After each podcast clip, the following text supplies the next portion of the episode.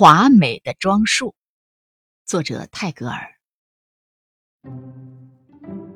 那穿着王子衣袍、戴着钻石项链的小孩，他失去了一切游戏的快乐。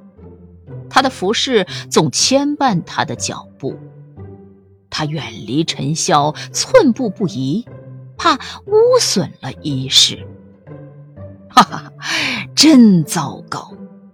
这华美的装束将人和尘俗健康的土壤隔绝，将人加入尘世雅集的权利剥夺，将人加入尘世雅集的权利剥夺。